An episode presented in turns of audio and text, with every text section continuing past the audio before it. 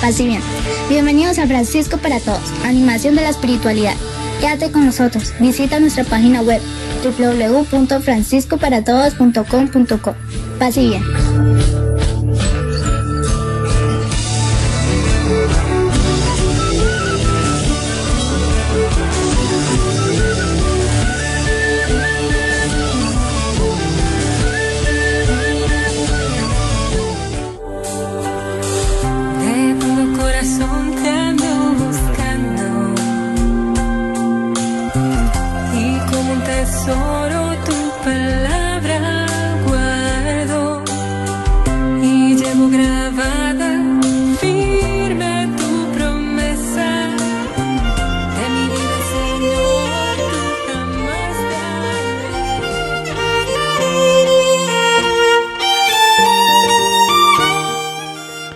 Hola, paz y bien. Aquí iniciamos. Tu palabra es vida. Recordemos que nos encontramos en la lectura continua del capítulo 13 del Evangelio de San Mateo. El evangelista San Mateo resume la crisis que atravesó su comunidad a finales del siglo I en cinco grandes preguntas, a las que responde con las siete parábolas que comportan este capítulo 13. En episodios anteriores hemos abordado la primera de esas preguntas. ¿Por qué no aceptan todos el mensaje de Jesús? A la cual el evangelista responde con la parábola del sembrador. En este episodio de Tu palabra es vida abordaremos la segunda pregunta.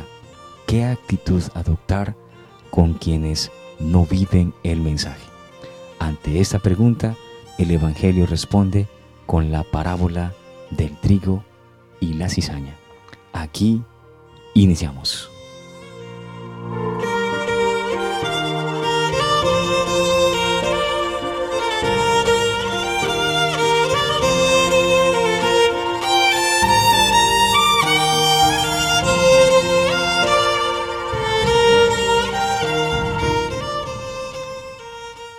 Proclamación del Santo Evangelio según San Mateo. Les contó Jesús a la multitud otra parábola. El reino de los cielos es como un hombre que sembró semilla buena en su campo.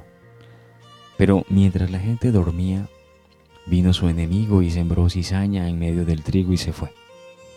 Cuando el tallo brotó y aparecieron las espigas, también apareció la cizaña. Fueron entonces los sirvientes y le dijeron al dueño, Señor, ¿no sembraste semilla buena en tu campo? ¿De dónde le viene la cizaña? Les contestó, un enemigo lo ha hecho. Le dijeron los sirvientes, ¿quieres que vayamos a arrancarla? Él les contestó, no, porque al arrancarla van a sacar con ella el trigo. Dejen que crezcan juntos hasta la cosecha. Cuando llegue el momento, diré a los cosechadores, arranquen primero la cizaña y en atados échenla al fuego. Luego recojan el trigo y guárdenlo en mi granero. Palabra del Señor. Gloria a ti, Señor Jesús. Bien, entonces abordamos en este episodio la segunda pregunta qué actitud adoptar con quienes no viven el mensaje. Damos por hecho que todos no van a aceptar el mensaje de Jesús. Lo hemos abordado en el episodio anterior. Entonces, ante esa pregunta, el Evangelio responde con esta parábola conocida como del trigo y la cizaña. Esta parábola puede leerse desde diversas perspectivas según pensemos que la finca es el pueblo de Israel, o la comunidad cristiana, o el mundo entero.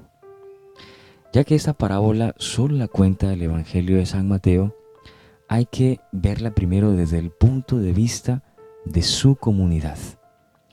Y esto necesariamente nos coloca en el campo del mundo judíos, porque esta comunidad estaba seriamente enfrentada a ellos. Entonces la primera hipótesis es que la parábola habla de que la finca donde se siembra el trigo y la cizaña es el pueblo de Israel. En ella el Señor ha plantado buena semilla. Suponemos son los cristianos. Pero el enemigo ha plantado también cizaña, que suponemos son los fariseos y los demás enemigos de la comunidad. La tentación de cualquiera de los dos grupos es decidir por su cuenta y riesgo quién es trigo y quién es cizaña.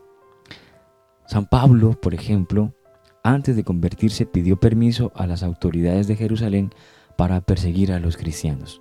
En este caso, San Pablo estaba convencido de que la cizaña eran los cristianos. Pero también la comunidad cristiana puede correr el riesgo de intentar acabar con los que no forman parte de ella o no los tratan como consideran justo. Así ocurrió cuando en una aldea de Samaria no acogieron a Jesús y los discípulos, Juan y Santiago, le propusieron hacer bajar un rayo del cielo que acabase con todos ellos. Con esa parábola, el evangelista San Mateo hace una exhortación a la calma, a dejar a Dios la decisión en el momento final. La segunda hipótesis es que la finca es la comunidad cristiana. La parábola también podría entenderse dentro de la comunidad cristiana. Solo esta sería la finca, donde hay gente que responde al Evangelio, los cuales serían el trigo, y gente que no parece vivir de acuerdo con él. Ellos serían la cizaña. El mensaje es el mismo que la hipótesis anterior. Aunque las cosas parezcan claras, es fácil que al arrancar la cizaña se lleven por delante el trigo. Porque cualquiera de nosotros, por muy preparado que se considere teológica y moralmente, puede equivocarse. No son raros los casos de personas condenadas por la iglesia que terminaron no solo rehabilitadas, sino también canonizadas. La tercera hipótesis es que la finca es el mundo. Entonces la parábola se puede interpretar en un contexto más general, donde la finca es todo cuanto existe, el mundo. Y la buena semilla entonces serían los ciudadanos del reino y la cizaña los secuaces del mal. En esta línea se orienta la explicación que luego el Evangelio presenta en los versículos 36 al 43, que ustedes pueden encontrar en sus Biblias. Ahora, en cualquiera de estas tres hipótesis, y todas son absolutamente válidas, Jesús advierte contra el peligro de que paguen justos por pecadores. Es preferible tener paciencia y dejar la justicia a Dios el único que puede emitir un veredicto exacto sin temor a equivocarse. Queridos hermanos y hermanas, me parece que esta es una de las parábolas que mayor implicancia tiene para nosotros hoy. La vida está llena de trigo y de cizaña. Mi vida, tu vida, nuestras familias, nuestras comunidades, nuestra sociedad, la historia entera está llena de trigo y de cizaña. Esa parábola nos invita a convivir con aquellas semillas que no representan el trigo, sin pretender arrancarlas, sin exclusivismos fundamentalistas ni exclusiones discriminatorias. La tentación de los discípulos y la nuestra es arrancar de cuajo las malas hierbas de la historia este método ha causado grandes sufrimientos a la humanidad y sigue causándolos. Todos los etnocentrismos y exclusivismos, las guerras religiosas, económicas y políticas que buscan imponer modelos dominantes y eliminar lo diferente son el pan cotidiano de la historia. En la comunidad del reino debe ser diferente. Los que hemos optado por la semilla del reino debemos sembrarla en los campos de la vida en la cotidianidad, en las comunidades cristianas, pero tenemos que saber convivir con lo que llama la parábola el enemigo que siembra cizaña. El tentador, el que divide, el que causa dolor, el que hace tropezar, está también atento y siembra semillas falsas. Ellos recogerán frutos amargos. Al final en la cosecha se separarán definitivamente las dos semillas. en nuestra vida cristiana, ¿qué hemos sembrado más? ¿Trigo o cizaña? En todo caso, al final creo que la invitación que nos hace Jesús en esta parábola es a tener una actitud de paciencia, de aceptación, de tolerancia ante el mal que existe en medio de tantas cosas bonitas que hay a nuestro alrededor. Que el Señor nos conceda a todos la capacidad de ser tolerantes ante las equivocaciones, los errores, las fallas de los demás. Porque recuerden todos que un día quizás nosotros estemos en esa orilla, equivocados, después de haber pecado, de haber cometido errores, y necesitaremos que alguien tenga esa paciencia del Señor que aparece en la parábola y que permita que tengamos una nueva oportunidad. Déjenlos que crezcan juntos. Es una oportunidad, es una posibilidad para aquellos que están representados en la cizaña. Que la gracia del Señor esté con todo su pueblo. Muchas gracias por acompañarnos en este programa. Saludamos a los hermanos de la fraternidad del postulantado, en particular a nuestro hermano Jorge, a nuestro hermano Alexander, a nuestro hermano Edgar Santos y a nuestro hermano eh, John Vladimir y obviamente a los jóvenes postulantes que se encuentran allí en esa fraternidad. Paz y bien para todos.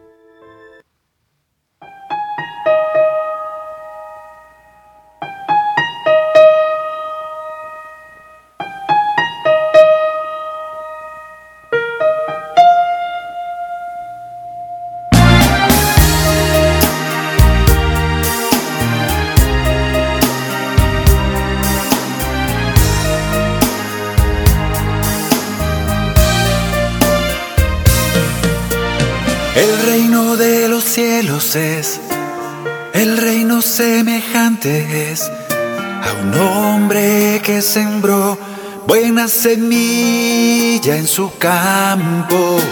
El reino de los cielos es, el reino semejante es a un hombre que sembró buena semilla en su campo. Pero mientras su gente se dormía dejando de vigilar. Su enemigo aparece y entre el trigo aquel, mala hierba venido a sembrar.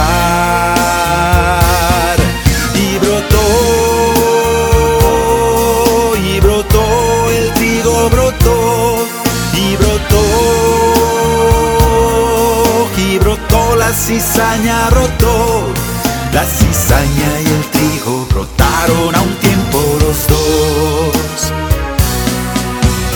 Van los siervos con el Señor, van y preguntan al Señor que tú no sembraste solo trigo en tu campo.